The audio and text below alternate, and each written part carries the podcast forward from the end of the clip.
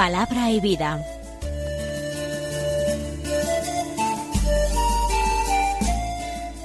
Con el Padre Manuel Horta, desde Sevilla.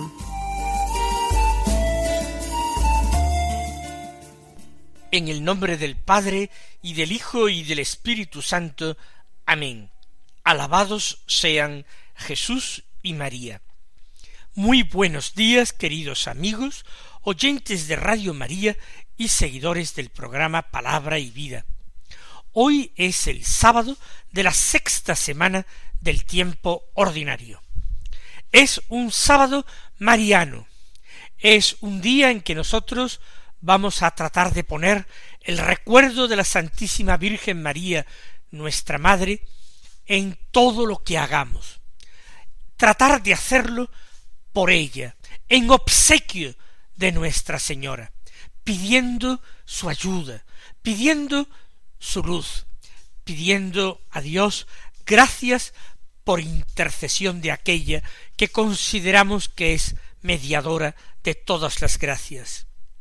Es un sábado 18 de febrero y vamos a ponernos a la escucha de la palabra de Dios en el Evangelio de San Marcos que se proclama en la misa del día. En el capítulo noveno leemos los versículos dos al trece que dicen así En aquel tiempo Jesús tomó consigo a Pedro, a Santiago y a Juan, subió aparte con ellos solos a un monte alto y se transfiguró delante de ellos. Sus vestidos se volvieron de un blanco deslumbrador, como no puede dejarlos ningún batanero del mundo. Se les aparecieron Elías y Moisés conversando con Jesús. Entonces Pedro tomó la palabra y dijo a Jesús Maestro, qué bueno es que estemos aquí. Vamos a hacer tres tiendas, una para ti, otra para Moisés y otra para Elías. No sabía qué decir, pues estaban asustados. Se formó una nube que los cubrió y salió una voz de la nube.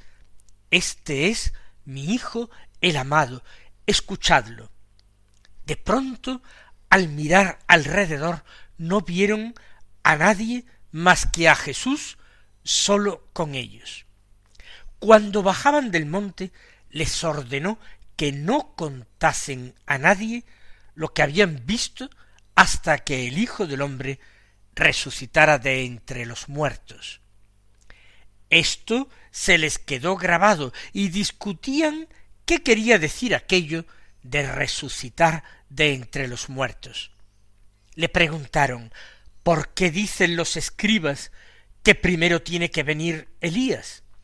Les contestó él Elías vendrá primero y lo renovará todo. Ahora, ¿por qué está escrito que el Hijo del hombre tiene que padecer mucho y ser despreciado? Os digo que Elías ya ha venido, y han hecho con él lo que han querido, como estaba escrito acerca de él. En este largo texto hemos escuchado la narración que del episodio de la transfiguración del Señor hace el evangelista San Marcos. Comienza diciendo que Jesús se llevó a Pedro, a Santiago y a Juan, y con ellos solos subió a una montaña alta. En primer lugar, ¿por qué escoge Jesús a tres discípulos, tres de sus apóstoles solamente? No podemos explicar todo lo que el Señor hizo tratando de dar una explicación a nuestro gusto. El Señor lo hizo. En su perfecta libertad sabía que era lo que el Padre deseaba. Por otra parte, lo que iban a contemplar en la montaña era algo extraordinario. Jesús había comenzado a revelar poco a poco que Él era el Hijo de Dios y Dios mismo. Y para ello empieza revelando que Él va a tener que padecer mucho y que va a recibir la muerte de parte de las autoridades de su pueblo. Eso que escandaliza tanto a Pedro y suponemos que también a sus compañeros. En aquel momento, en Cesarea de Filipo, Jesús ya había anunciado que al tercer día resucitaría. Pero el anuncio de sus sufrimientos y de su muerte, de su pasión, ya les resultaba tan escandaloso que ni siquiera habían considerado con detenimiento esa segunda afirmación de que resucitaría. Ahora, ya sabemos, volverá a repetirlo con la misma incomprensión por parte de los suyos. Pero no convenía que todos los apóstoles y discípulos le vieran transfigurado. De nuevo podrían realizarse una idea equivocada, podían concebir una idea equivocada de Jesús. Podían, de alguna manera, estropear esa revelación paulatina que de sí mismo quería hacer el Señor. Estaba bien que aquellos tres pudieran dar testimonio mucho más adelante de aquello. Pero Jesús mismo se lo indica, sólo después de que Él resucitara de entre los muertos, podrían hablar de lo que habían visto en el monte. Una montaña alta. Suponemos que es el monte Tabor, porque es el único monte alto que está situado en Galilea. Y allí, sin espectadores, Marcos narra, sin más introducción, que sus vestidos se volvieron de un blanco deslumbrador, como no puede dejarlos ningún batanero del mundo. Es decir, no se trata de algo normal, de algo natural, se trata de algo sobrenatural. Se destaca la blancura irradiante de los vestidos de Jesús. Esto es lo que a ellos, en primer lugar, les llama la atención antes que contemplar el rostro transfigurado y luminoso de Jesús, les llama la atención la conversión de sus vestidos. Y a continuación, la presencia de dos figuras. Dos figuras que inmediatamente son identificadas por aquellos tres apóstoles. Son Elías y Moisés. Ninguno de ellos había visto a Elías ni a Moisés, que habían vivido muchos siglos antes que ellos, ni se conservaba ninguna imagen de ellos. Pero la conversación que tienen con Jesús, si ellos entienden el contenido y las palabras de esta conversación, y el porte de estas figuras, les hacen identificarlas inmediatamente.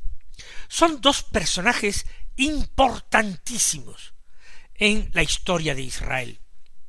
Moisés es el caudillo liberador del pueblo de Israel de la esclavitud de Egipto. Fue un instrumento dócil en manos de Dios. Él se dejó hacer, se dejó llevar. El Señor le escogió como eh, caudillo y como jefe de su pueblo. Fue un hombre pacientísimo. Fue un hombre de oración. Fue un hombre que intercedió por los suyos, complaciendo de esta manera a Dios. Moisés recibió la ley de manos de Dios y él la transmitió, la dio al pueblo. Elías es otro hombre en manos de Dios, otro hombre orante, otro hombre inflamado de celo por las cosas de Dios. Alguien que es escogido por Dios como un gran profeta, poderoso no sólo en sus palabras, sino en obras. Un profeta que ha hecho milagros, incluso el de resucitar a un muerto. Elías, de alguna manera, para Israel es la cumbre de la profecía, la figura más relevante y señera de la profecía. Y además, según la tradición judía, Elías estaba reservado para el tiempo final, para el tiempo del Mesías. Él vendría para preparar al Mesías a un pueblo de corazón bien dispuesto. Iba a ser el precursor de la venida del Mesías. Así pues, Elías, imagen y representante perfecto de la profecía, y Moisés, imagen y representante perfecto de la ley de Dios. Ambos conversan con Jesús. La doctrina de Moisés y la doctrina de Elías, es decir, la ley y los profetas, la antigua alianza, estaba totalmente de acuerdo con Jesús, en sintonía, en diálogo con Jesús. Eso sí, supeditados a Jesús, que es el personaje central, el personaje que irradia luz y majestad. La experiencia es tan brillante, tan luminosa, tan deslumbradora, que Pedro, de nuevo, se convierte en portavoz de sus dos compañeros, los hermanos cebedeos, para decirle a Jesús, Maestro, qué bien se está aquí. Vamos a hacer tres tiendas, una para ti, otra para Moisés y otra para Elías. La experiencia espiritual de consolación, de gozo, de sentimiento de presencia de Dios en nuestras vidas. Esa experiencia todos querríamos tenerla continuamente. Desearíamos que no acabara jamás. Sin embargo, en el designio de Dios está que nosotros tengamos iluminaciones y consolaciones que nos animen en el camino, que a veces es un camino árido, a veces es un camino difícil y duro, y el Señor condesciende con nuestra debilidad toca nuestras almas, las enciende y abraza en su amor. Él nos consuela y anima. Pero el deseo de Dios no es que nosotros continuamente en nuestras vidas estemos consolados. En el Evangelio de la misa de ayer escuchábamos nosotros cómo el Señor ponía sus condiciones a los discípulos. El que quiera seguirme, lo primero que debe hacer es negarse a sí mismo. En segundo lugar, tomar su cruz. Por tanto, no es en las delicias de la contemplación donde el Señor nos quiere de una manera continua.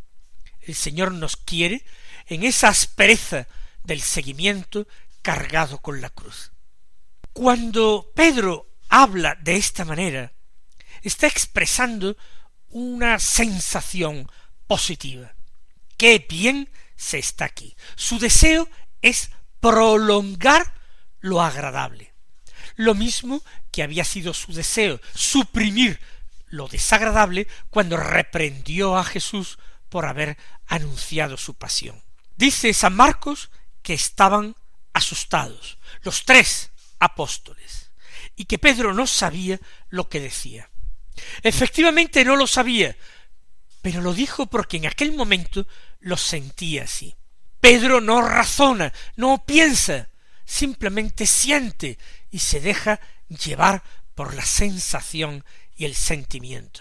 Nosotros tenemos que pedirle gracia al Señor para que ejercitemos siempre esa facultad natural del hombre, esa facultad que nos constituye precisamente en humanos, que es lo más propio de nuestra raza, que es la razón, el pensamiento.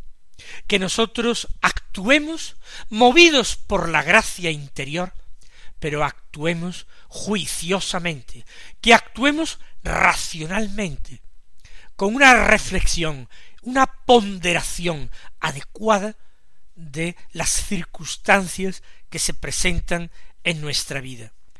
Pedro no actúa así, lo dice claramente el evangelista. No sabía lo que decía, no había pensado lo que decía, no había reflexionado nada. Solamente siente, siente bienestar, siente alegría interior, esa luminosidad de Cristo le motiva. Pero también siente susto. Nosotros vamos a pedirle al Señor. Gracia. Para actuar siempre con razón, para hablar siempre sabiendo lo que decimos, para actuar siempre sabiendo lo que hacemos. Que el fervor acompañe nuestra vida, pero un fervor discernido. Vamos a pedirle gracia al Señor para que también nosotros vivamos experiencias intensas de consolación, pero que estas experiencias no nos aturdan de tal manera que nosotros dejemos de percibir la realidad, de escuchar la voz de Dios y de tomar conciencia de su acción en nosotros.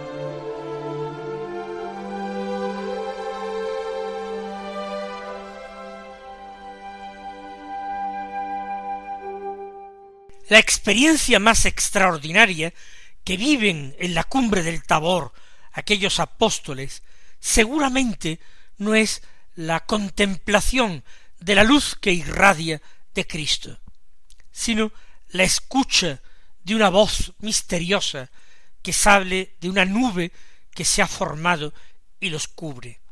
Este es mi Hijo amado, escuchadle. Esa voz solamente puede pertenecer a una persona.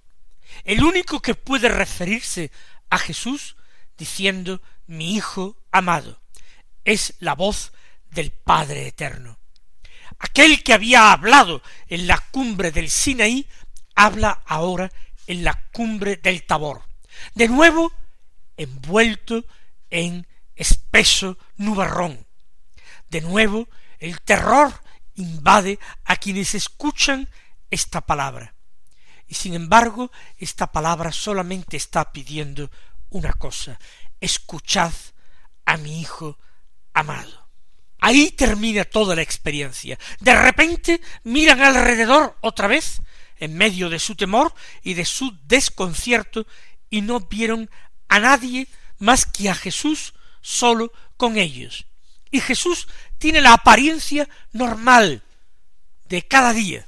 Bajan de la montaña, hablarían algo hasta ese momento de emprender el descenso, quizás se encontraban tan turbados que eran incapaces de preguntar nada. Cada uno en su interior rumiaba lo vivido, recordaba las palabras escuchadas, la belleza que irradiaba de Cristo. Con eso estaban entretenidos pero es Jesús el que les habla mientras descienden.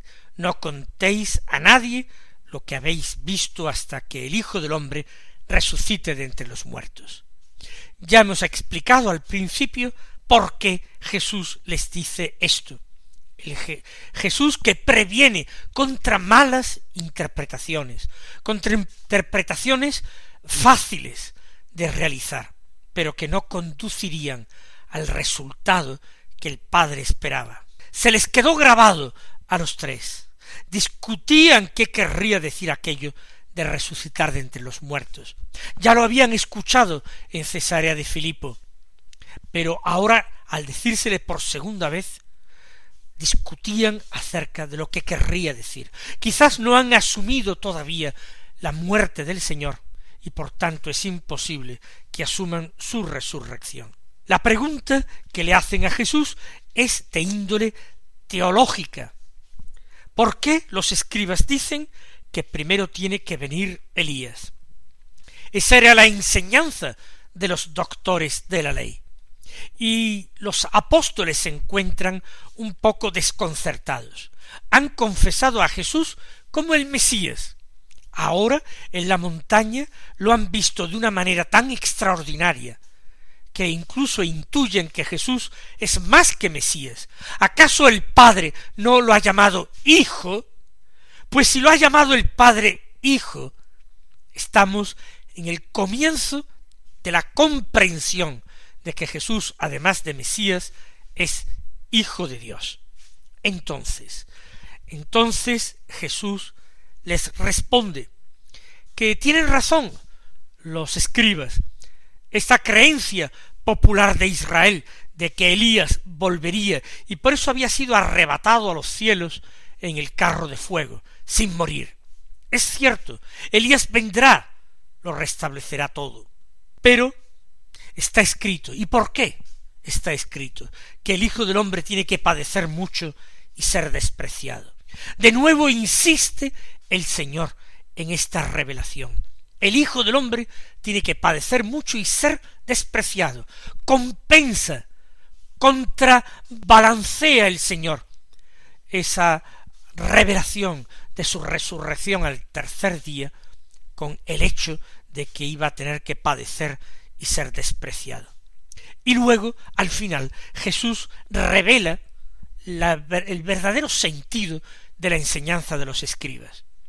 Elías ya ha venido. No tenemos que esperarle más. Tenía razón. Iba a venir y ha venido. Y han hecho con él lo que han querido como estaba escrito. Es Juan Bautista. Jesús se refiere a Juan Bautista. No quiere decir que Jesús esté afirmando la identidad personal entre Elías y Juan Bautista como si fueran la misma persona. No.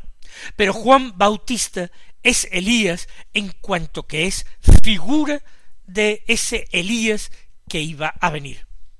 Elías reservado en el cielo para volver un día como precursor del Mesías. Y ese es el oficio y la misión que había desempeñado el Bautista. Por eso él es Elías. Mis queridos hermanos, que el Señor os colme de bendiciones y hasta mañana si Dios quiere.